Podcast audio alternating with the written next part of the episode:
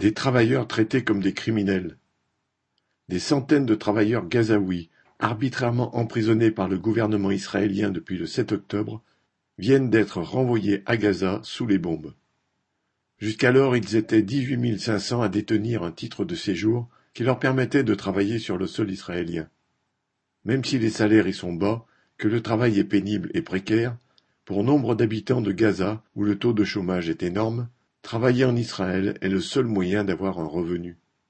Mais dès le 10 octobre, en réaction à l'attaque du Hamas, le gouvernement israélien a supprimé les titres de séjour, transformant ces travailleurs en sans-papiers.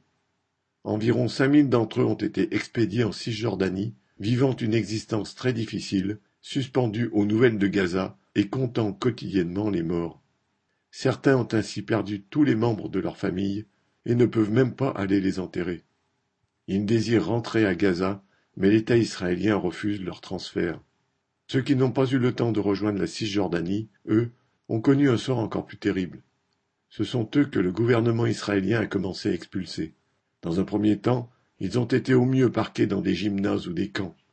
Beaucoup témoignent de ne pas avoir été nourris régulièrement ou avoir été privés d'eau.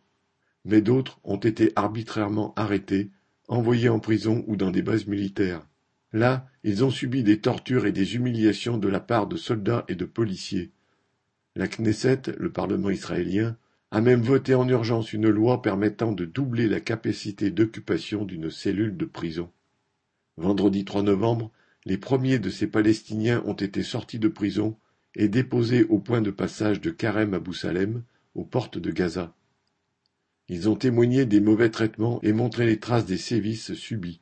Ils n'ont rien pu emporter de ce qu'ils avaient laissé en Israël, et la plupart, épuisés et terrifiés, n'ont plus qu'à parcourir tout le territoire dans l'espoir de retrouver des survivants de leur famille, après avoir éprouvé jusque dans leur chair le mépris des dirigeants israéliens vis-à-vis des Palestiniens en général et des travailleurs en particulier.